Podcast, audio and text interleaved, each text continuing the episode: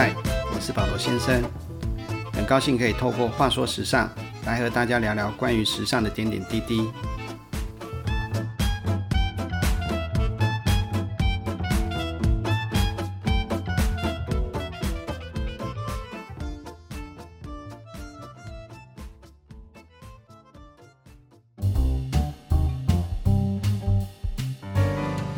如果要保罗先生挑选一个大部分人最常穿的服装品类的话，保罗先生第一个想到的会是牛仔裤。对男女老少而言，牛仔裤都是非常实穿、好搭配的单品，也适用于大部分的场合。既然是一个跟我们关系这么密切的单品，你怎么能不好好的了解它呢？这一集的话说时尚，就让保罗先生带大家来认识一下牛仔裤。让大家之后更有概念，挑选适合自己的牛仔裤，不再茫然了。可能有人会觉得牛仔裤不就长那样，一看布料的长相就知道是牛仔裤，有什么好讨论的？相信听完这集话说时尚会改变你这个想法。就听保罗先生一一道来。牛仔裤的英文叫 jeans，并没有跟英文里的牛仔 cowboy 有任何关联。为何翻译成牛仔裤？应该是受到好莱坞西部电影的影响吧。不过保罗先生觉得翻译的蛮好的，至少听到这个名词，脑袋是挺有画面的。西部牛仔是否都穿牛仔裤？保罗先生不是很清楚，但确定的是，牛仔裤一开始是美国西部矿工在淘金时穿的工作裤，所以从一八七零年代。牛仔裤成为矿工的工作裤之后，就与粗犷两个字画上等号。到了一九二零年代，成了好莱坞西部电影中牛仔们的标准配备之后，再被赋予了帅气的特质。到了五零年代，个性男星詹姆斯·迪恩这位不羁的青春偶像，又让牛仔裤成了叛逆的非主流文化象征，而大受年轻人喜爱。接着，这股风潮也席卷全世界。从六零年代延续至七零年代，深具特色的低腰大喇叭裤开始将牛仔裤推向了时尚舞台，成了嬉皮风及波西米亚风的代名词。八零年代是牛仔裤在时尚上有重大变化的年代，不同于七零年代嬉皮风的低腰喇叭裤型，这是个既绚丽又浮夸的年代。反映在时尚潮流上就是宽肩、高腰及鲜艳对比的色彩运用。而这个时期，牛仔裤最明显的特色是高腰线，还有就是洗水工艺的出现。保罗先生来为大家解释一下。现在大家可能对洗水、刷白、旧化或破烂处理过的牛仔裤视为理所当然，但其实，在牛仔裤上做这些工艺的后处理，是八零年代开始才有的事。在此之前，店铺贩售的牛仔裤都是没有经过洗水处理的所谓原色牛仔 （low denim）。消费者买回家后，随着穿着的次数，裤子表面会慢慢的形成各种深浅色调的层次变化。每个人穿着习惯不同，形成的表面效果也会不同，手感也会渐渐变软。整个过程感觉就像是有生命般的演化。现在这个演化的过程已经变成某些牛仔喜爱者的嗜好，就是所谓的养牛。但是从八零年代牛仔裤进入了洗水工艺的时代后，原色牛仔这个牛仔裤的最初样貌反而被人们遗忘了，直到九零年代才又被日本人重新发扬光大，以精良的工艺来制造原生牛仔布料，并在原生牛仔裤的布边镶上红边，作为高品质的象征。日本品牌 AV 鼠就是这一派的代表。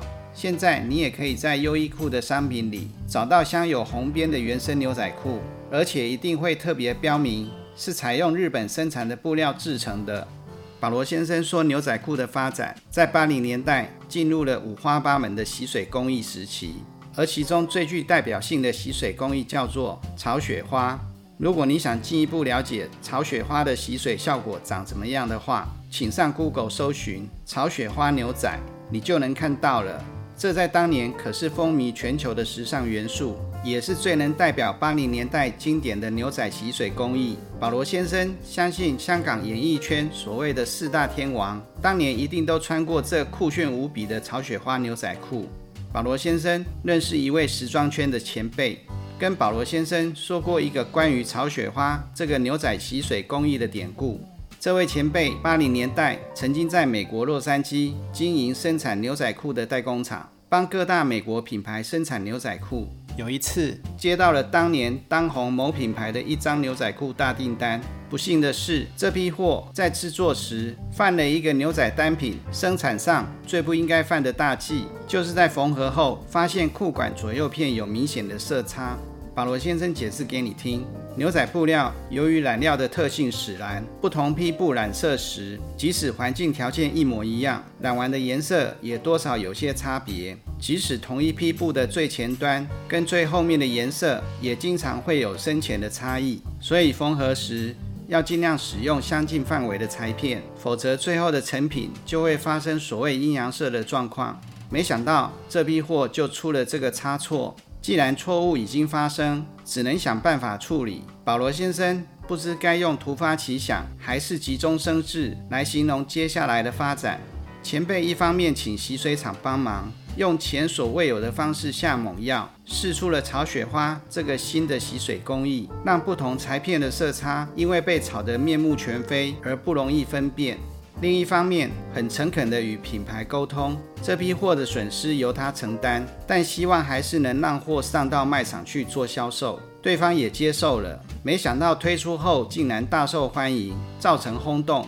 这就是炒雪花洗水工艺的滥觞，在那个浮夸的年代，就是要有惊人之举，才能迎来关注的眼神。保罗先生认为，九零年代是牛仔裤最重大变革的年代。这次是材质上的变革。前面不是说了，牛仔布料不都长得很像吗？没错，视觉效果虽然差不多，但材料的本质起了变化。以往的牛仔裤布料结构密实的特性，穿在身上的感觉都是硬邦邦的，所以不适合做成太合身的款式，否则穿起来舒适度不好。但这个既定印象在九零年代初，因为牛仔布料与莱卡弹性纤维的结合而改变了。Lycra 是美国杜邦公司研发出来的一种具有弹性的纱线。简单来说，就是在布料中加了类似橡皮筋的弹性纤维，使布料变得更有弹性。Lycra 与牛仔布料的结合，将牛仔裤的发展带入了一个全新的境界。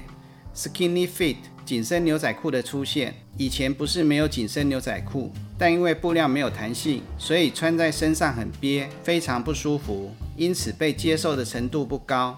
而且以前的牛仔裤在做成比较合身的廓形时，为了维持裤子的耐穿性，不会因弯身、蹲下等大动作破裂，所以不能用磅数较轻的布料。现在加了拉垮之后，舒适性变好了，可以用较轻薄的布料做的比以往更紧身，也让牛仔裤看起来更具时尚感。从此，牛仔裤能表现的空间就更广了。与时尚的关系也更加紧密，于是欧洲的时装品牌开始推出牛仔系列或主打牛仔品类的副牌。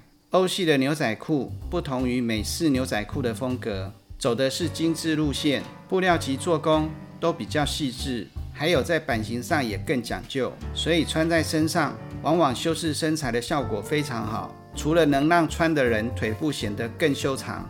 更神奇的是，能提高臀部线条，产生翘臀的视觉效果。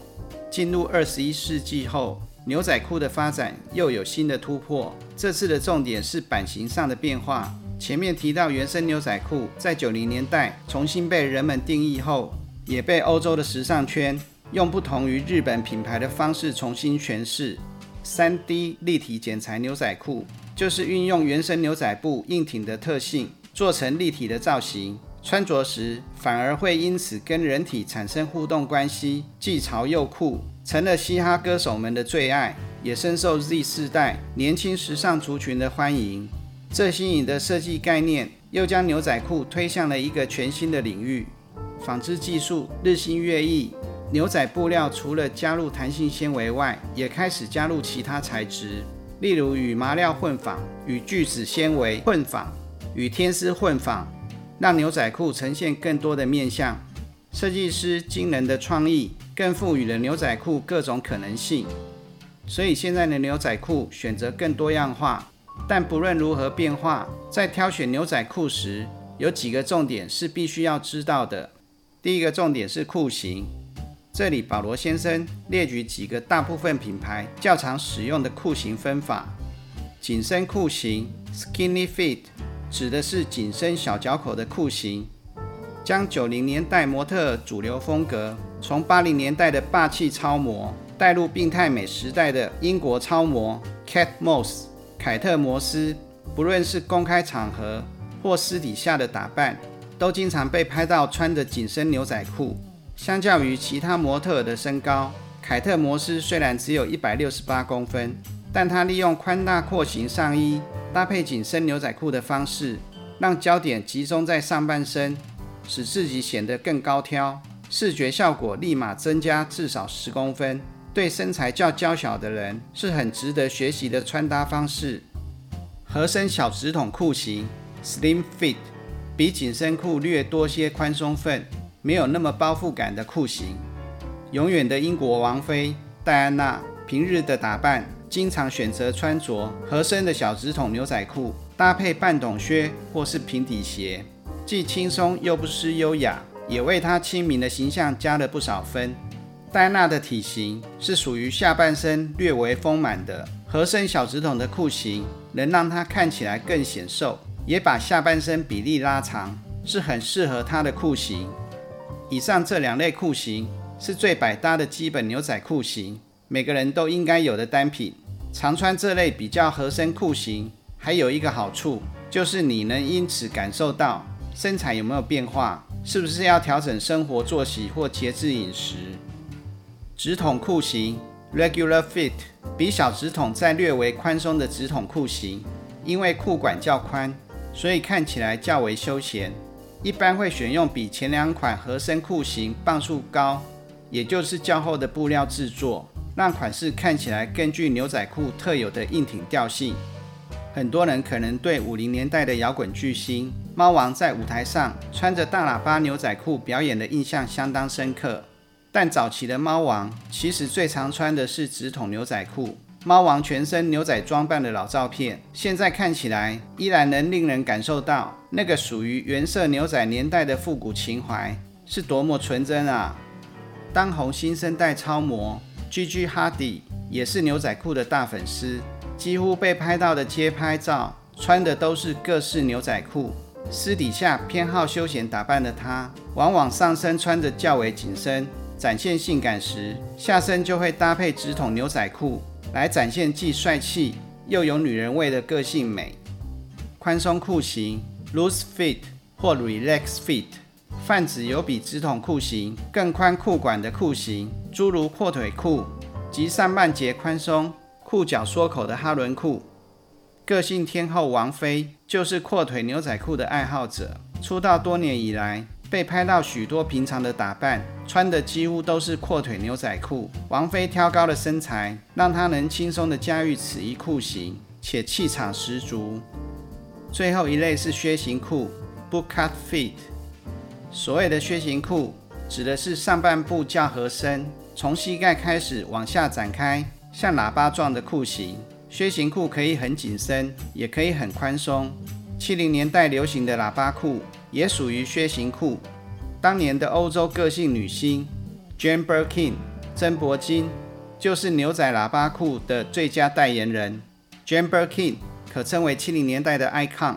她穿着合身上衣，搭配牛仔喇叭裤，骨感的随性打扮，已经成为最能代表七零年代的经典造型之一。靴型裤中，尤其以上半部紧身，膝盖位置开始略微展开。称为维喇裤的小喇叭裤型，由于具有能把下半身线条拉长的魔术修身效果，一直以来都是最受欢迎的时尚单品。你也可以考虑来一条哦。第二个重点是腰线，指的是腰头的位置。腰围指的是人体腰部最细的那一圈。如果腰线在这个位置或更上方，通常称为高腰；往下渐移则称为中腰或低腰。腰线位置高低。通常是流行很重要的观察点。某些年代的时尚潮流会特别凸显腰线的高低，像七零年代的低腰和八零年代高腰。近期八零复古风潮再现，所以就带动了将腰线提高的趋势。通常大部分的人挑选牛仔裤时，比较关注裤型，而忽略了腰线位置的高低。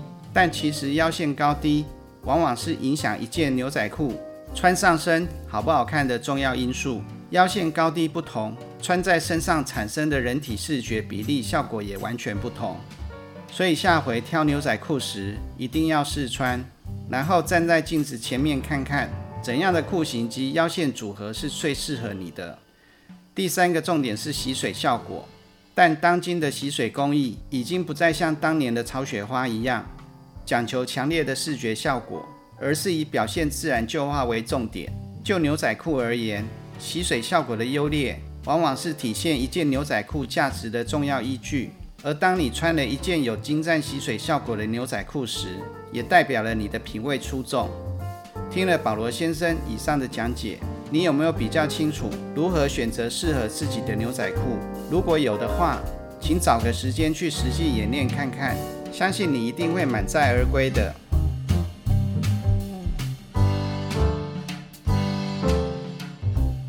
如果你喜欢保罗先生的话说时尚，欢迎按赞、订阅及分享。